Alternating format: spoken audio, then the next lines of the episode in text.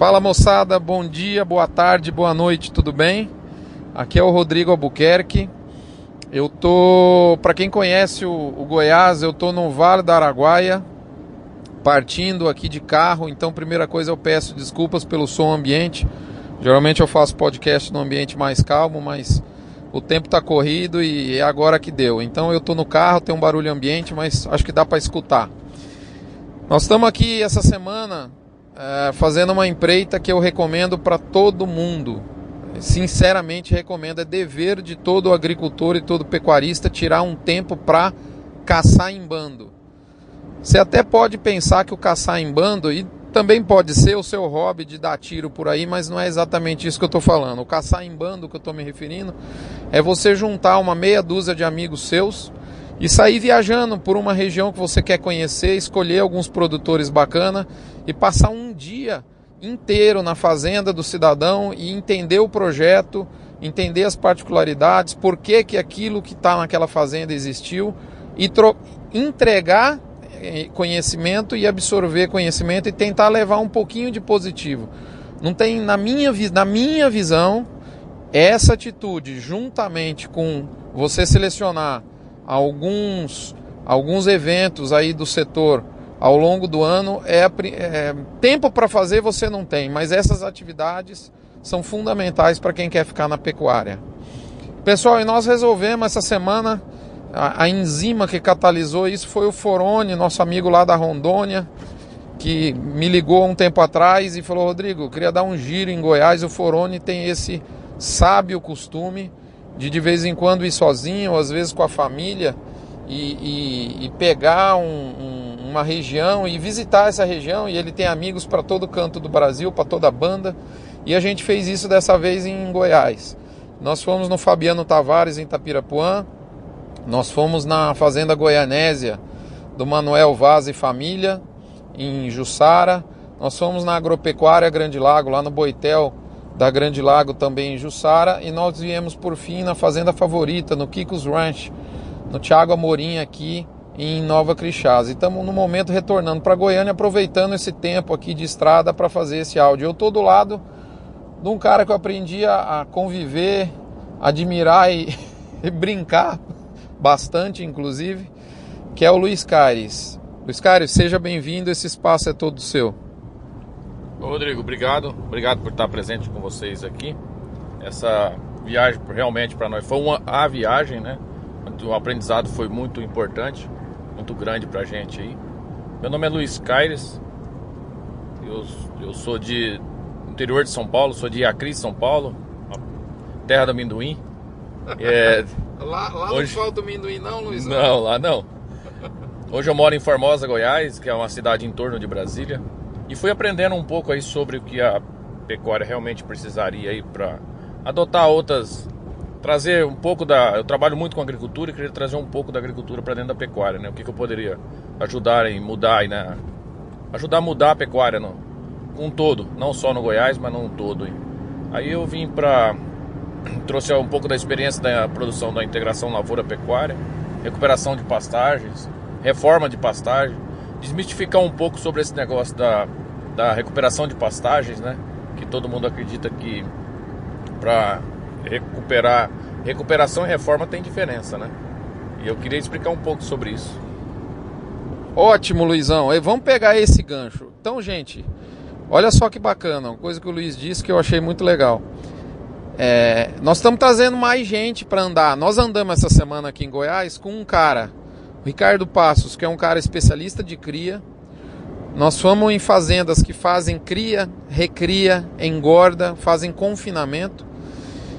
E aí a gente tem aqui o Alexandre Foroni, que dentre outras coisas, além de mexer com nutrição, tem um trabalho muito bacana com a família lá, lá na Rondônia. Ele tem também, por exemplo, experiência com PO, produção de genética e venda de genética. É, eu trabalho, vocês sabem, no mercado futuro, a comercialização. É, a princípio, essa alguns anos era o que a gente trocava ideia. Agora os horizontes estão se abrindo. Então a gente está andando junto, trazendo junto para o bando gente que tem conhecimento é, em área que não é só o boi, que não é só a vaca, ou seja, que não é só do que está em cima da terra. Luiz, então vamos, vamos começar por esse. Então, é um tripé, né? Recuperação, reforma e integração. Vamos explorar primeiro essa primeira parte do tripé. O que, que você me fala, Luiz, em termos de recuperação? O que, que você vê na prática do, do dia a dia das fazendas que você vê que é um erro ou que, enfim, é, que te chama atenção nisso com relação à recuperação de pastagem? Ah, eu acredito que o que poderia, a gente poderia mudar hoje dentro da área da recuperação de pastagem é que a recuperação de pastagem é, é diferente da reforma apesar que todo mundo acredita que a reforma seja igual, e não é. A recuperação de pastagem a gente faz hoje em áreas que tem, às vezes, o início de degradação e não na degradação total, né? Então, muitas vezes você tem uma certa quantidade de semente que está sendo tá parada nas áreas lá e não está, como se diz, está em dormência, né? Está esperando uma remoção de solo para começar a nascer tudo de novo e formar tudo novamente, né? Que, que, que, eu recomendo? Recomendo análise de solo bem feita, calcário, fazer uma análise de solo para saber como é que está o nível de acidez e depois uma, uma coisa simples de se fazer, faz assim, você dá para você comprar um equipamento semi-novo que dá para fazer esse trabalho. Eu recomendo a aplicação de calcário sobre, é, sobre a, a, a planta e depois você passa o subsolador na área, né? Passa o subsolador cortando 20, 25 centímetros. Você não precisa enterrar o subsolador até o final, não. Uma coisa que você falou várias vezes essa semana, é lógico, você já deixou bem claro que não tem receita pronta, né? O produtor gosta muito de receita pronta. A receita, você falou umas frases muito bacanas essa semana. Eu não conheço uma fazenda olhando ela de cima, eu preciso ver a análise. E é justamente essa análise que vai determinar, por exemplo, quanto de calcário que você deve jogar e justamente é, é, o calcário, você falou várias vezes uma outra frase muito bacana. O calcário é o adubo mais barato que tem. Eu queria que você falasse um pouquinho disso, da necessidade, às vezes as pessoas quererem uma receita pronta ou achar que conhece uma área só de olhar a área, né? E a questão do, do, do adubo mais barato. Explica um pouco pra gente, Luiz. É, então, muita gente acha que. Eu conheço muito pecuarista que fala assim: ah, não, na minha área não precisa de calcário. Mas não foi feita análise solo para ter certeza absoluta desse, desse, levantamento que ele faz por si só, né? Ah, a, apesar de ser um conceito básico, isso, Luiz, isso é comum? Comum, comum, muito, assim, é um conceito básico, mas é muito comum mesmo. Entre os pecuaristas aí, todo mundo, todos, quase todos os pecuaristas que eu conheço, fala a mesma coisa. Hoje mesmo a gente encontrou um que comentou isso aí, né? Falou para mim, ó, na minha fazenda não precisa de calcário. Mas como é que eu vou saber se precisa de calcário ou não? Análise de solo de 0 a 20 centímetros que vai determinar se você precisa de calcário ou não. Se houver necessidade, pode fazer até uma análise de 20 a 40. Você ter uma análise, é, não, não fazer uma de 0 a 40, fazer uma de 0 a 20 e outra de 20 a 40. Você ter uma ideia de como está a acidez dentro do seu solo, e qual o nível que ela está, né? Qual, qual a, a, como se diz, a proporção do solo lá que ela está, né? Se precisa fazer perfil, se não precisa e tudo mais. Isso, o perfil já vai ser um, um ponto acima do que você vai fazer, eu recomendo o básico, né? Eu acho que o mínimo é o básico. É, o, o carro 1.0, sem ar, direção, depois nós vamos colocando os acessórios, né, Luiz? Bem sei mesmo.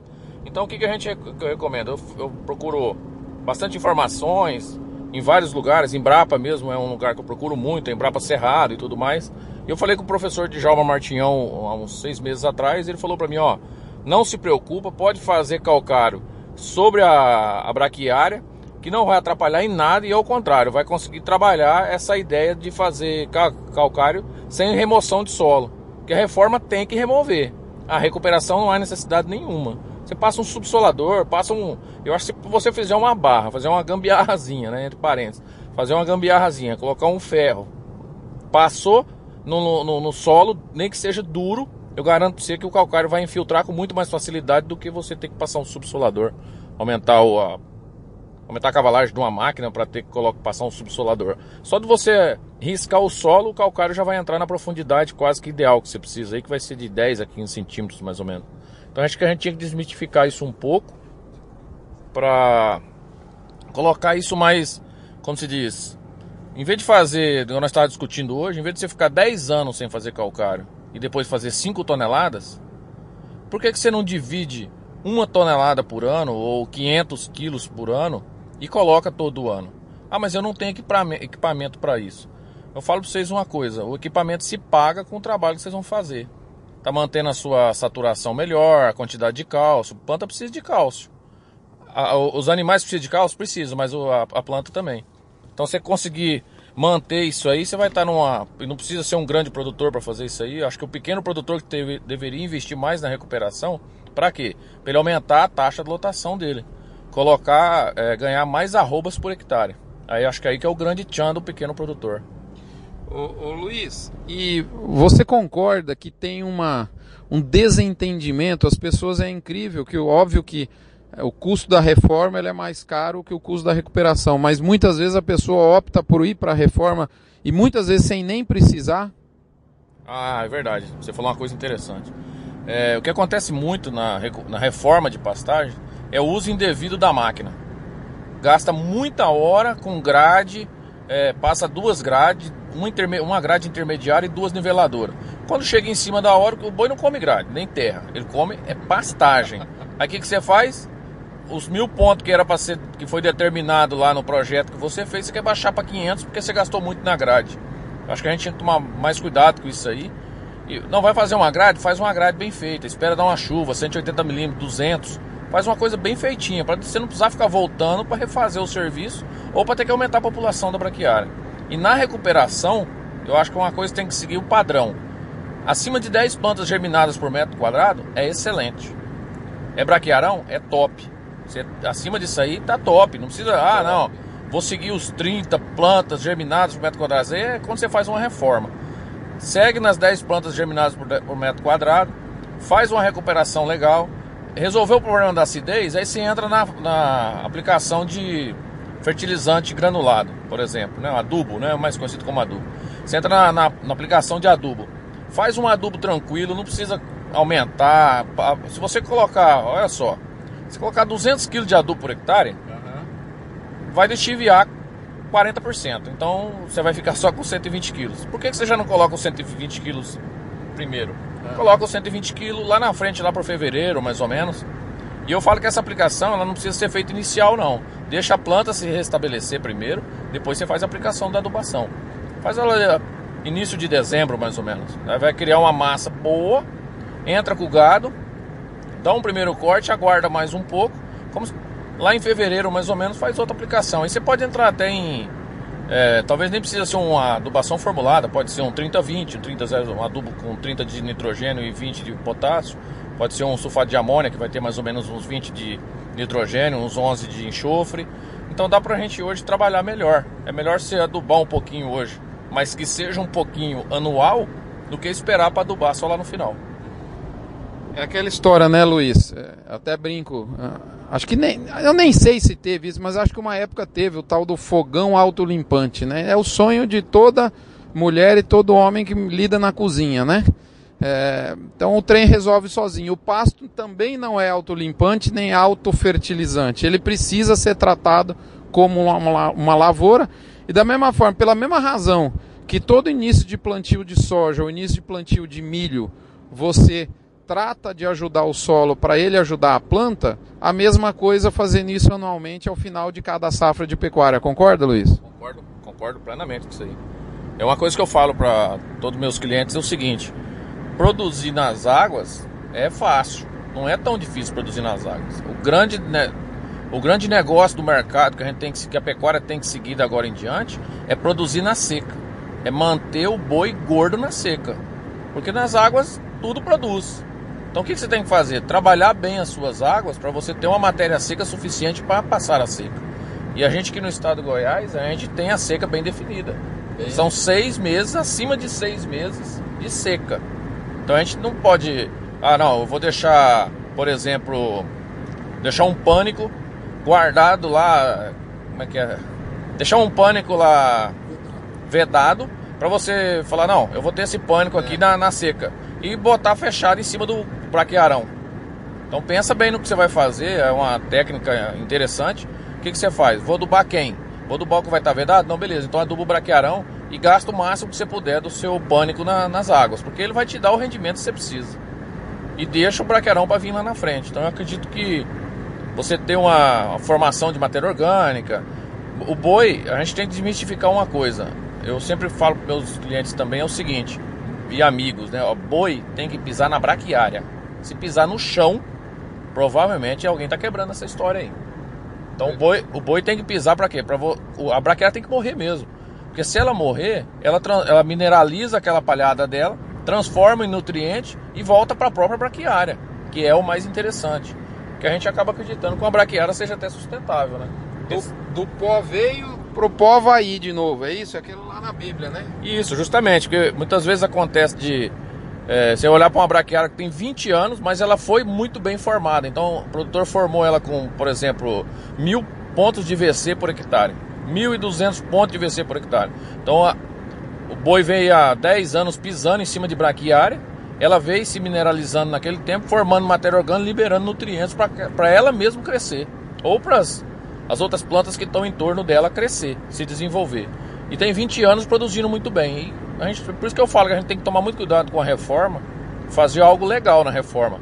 Aumentar o máximo de pontuação sem precisar camar demais para ter uma, um volume de massa interessante para entrar num veranico hein? ou numa seca.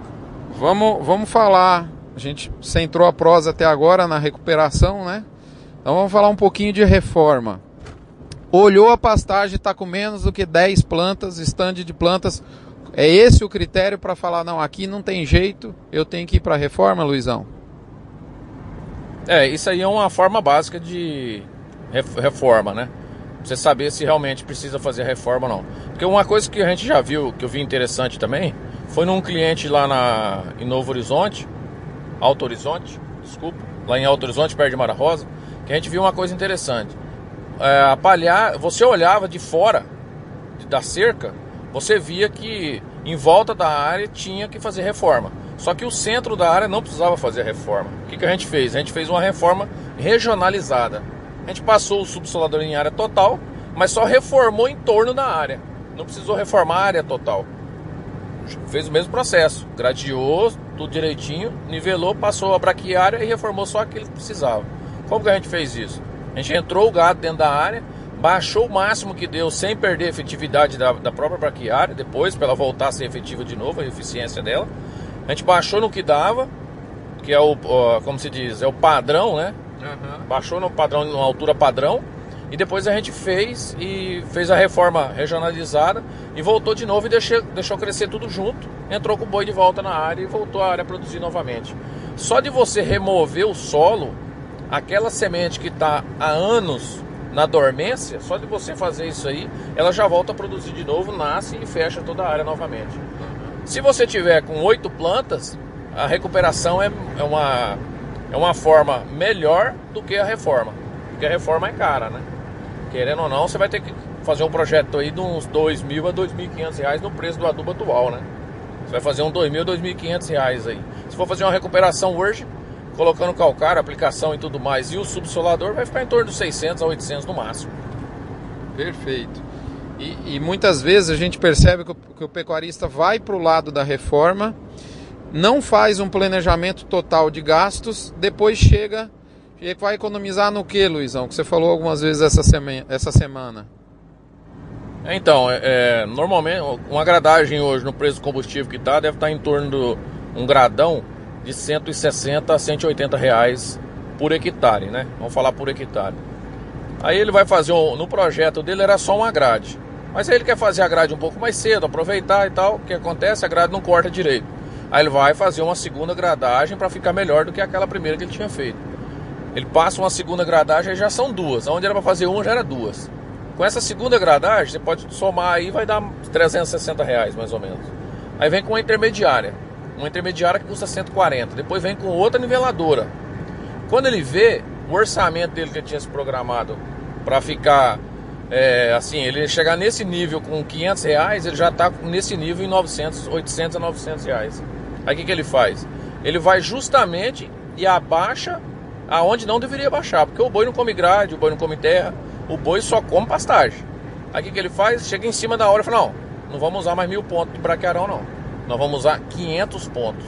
Aí aquela pastagem que ele queria que chegasse ao ponto de corte para colocar uma bezerrada dentro aí com 75 dias, já sobe para 98, 100 dias. Esse período que ele perde de carne aí de produção de matéria de proteína animal, esse daí reflete no bolso dele depois, né? Ele quer diminuir o adubo, ele quer diminuir as sementes, sendo que ele podia ter diminuído na grade, né? Exatamente.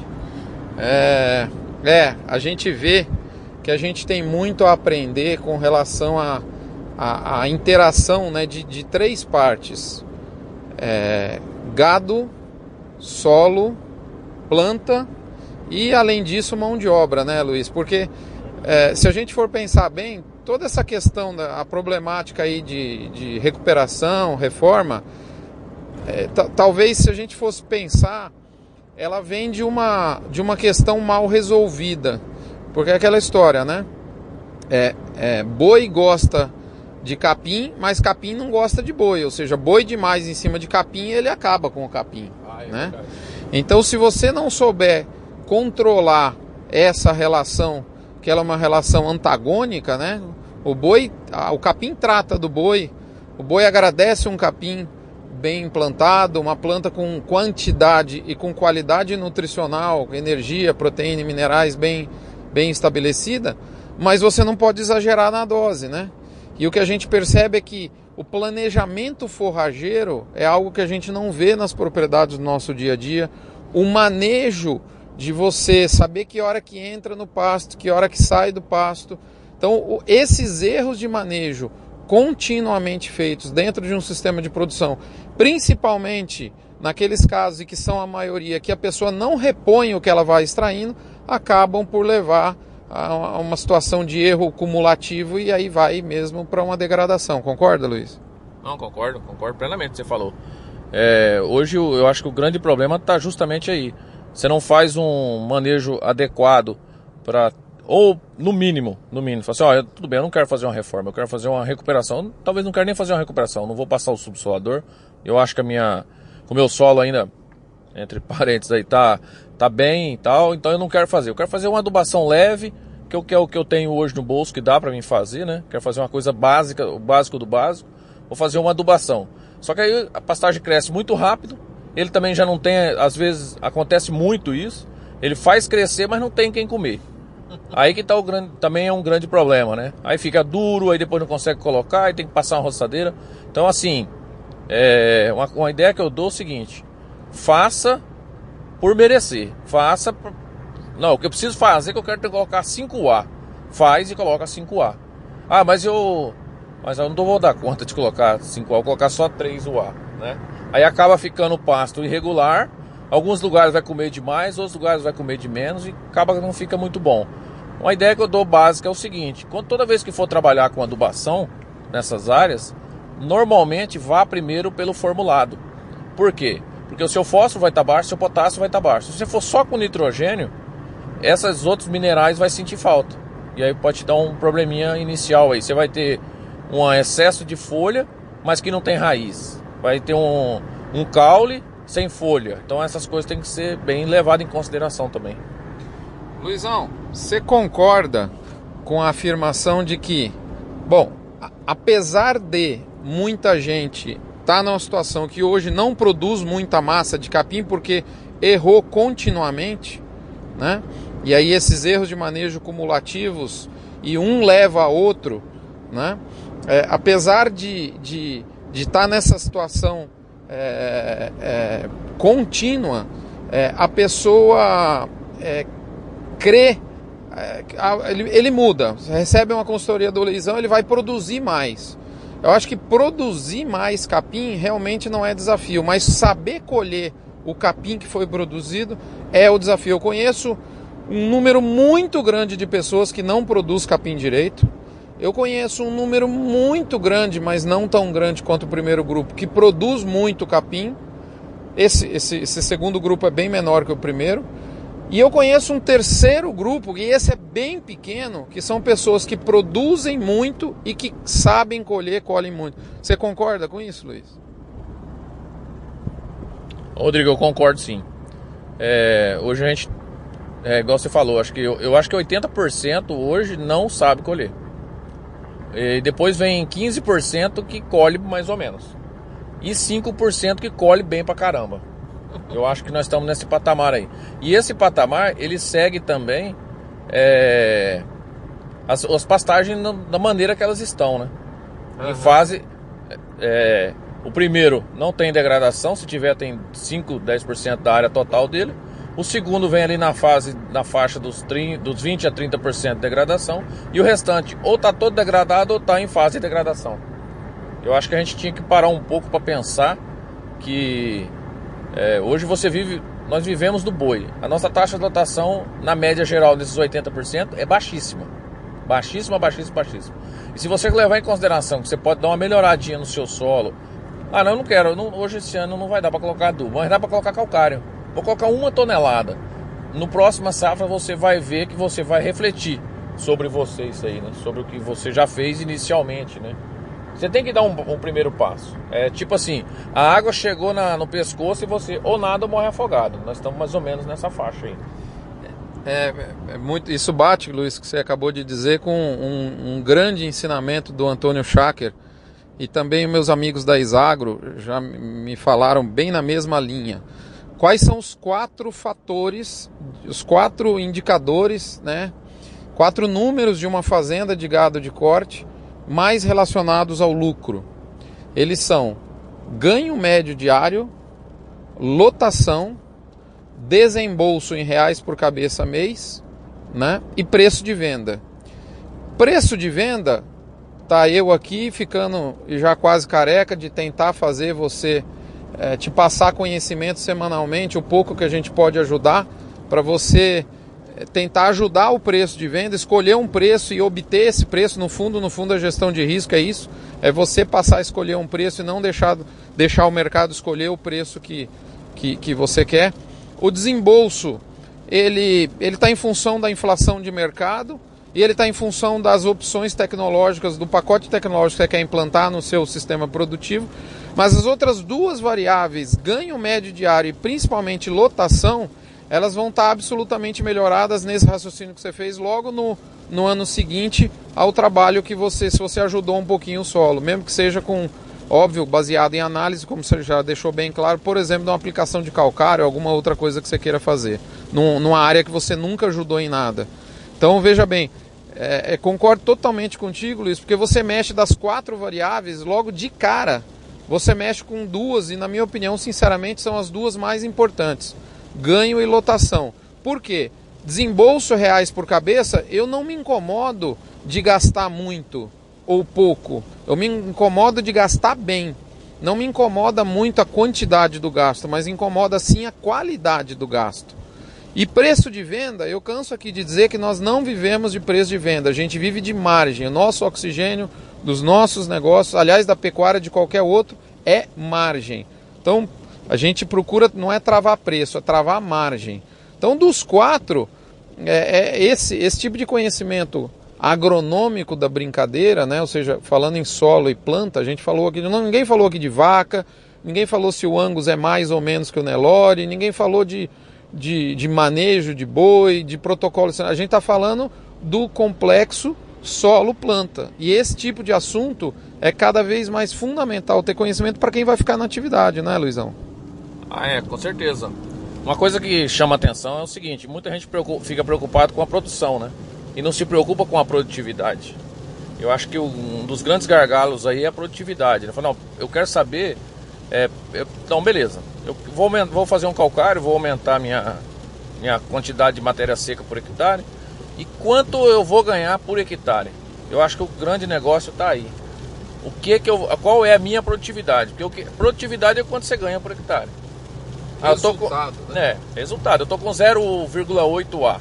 Peraí, se eu colocar calcário, então eu posso subir para 1,2? Pode. Você pode subir. Eu tenho que usar 5 toneladas de calcário para fazer isso? Não, não precisa não. O que você tem que fazer é manter o seu solo saudável. Você mantendo o solo saudável, eu vou explicar uma coisa simples sobre a acidez, no básico. O que é a acidez? A acidez ela cria uma, como se diz, um, ela fica, ela cria uma, uma, uma barreira em torno da raiz e não deixa os nutrientes chegarem na raiz. Você vai fazer o que? Vai fazer o calcário para justamente tirar essa barreira da frente. Fazendo isso, muitas vezes os seus nutrientes até estão no solo. Então é o que eu sempre falo para a turma. Eu vou, então beleza, para mim aumentar minha produção de matéria seca, eu tenho que usar o adubo? Não. Primeiro, você tem que corrigir seu solo. Depois de corrigir, a gente vai ver se há necessidade de fazer uma adubação. Em muitos casos, não tinha necessidade nenhuma de fazer adubação, a gente não fez. Só fez a correção de solo, aumentando a quantidade de animais ou de UA por hectare, aumentando assim a produtividade. Porque o, uma coisa assim da, da fazenda é assim, ó, o custo médio mensal ele vai estar tá lá todo mês. Quer queira, quer, quer não. queira, quer não. E onde ele é o mais caro? Na seca. Porque na seca você diminui sua produção, você diminui sua produtividade. Então lá ele vai ser o mais caro. Se você tiver massa, conseguir produzir, melhorar sua matéria seca para entrar numa seca tranquilo, esse custo efetivo seu mensal com certeza vai diminuir. Talvez ele não diminua, mas você vai ter mais dinheiro para pagar ele com mais facilidade. Beleza, Luizão. Moçada, nós acabamos. Eu falei para vocês que o Luiz é um, é um tripé, né? É, a gente tinha falado de um tripé: recuperação, reforma e integração. Nós vamos fazer aqui um break agora. Nós vamos fazer a parte 1 de 2 e depois a parte 2 de 2. Vamos, a, a conversa tá tão interessante que, que nós vamos fazer em duas partes, fazer igual escortejador. Tá na moda, né? Vamos dividir em dois aqui, tá bom? Daqui a pouquinho a gente volta. Um abraço, fiquem todos com Deus.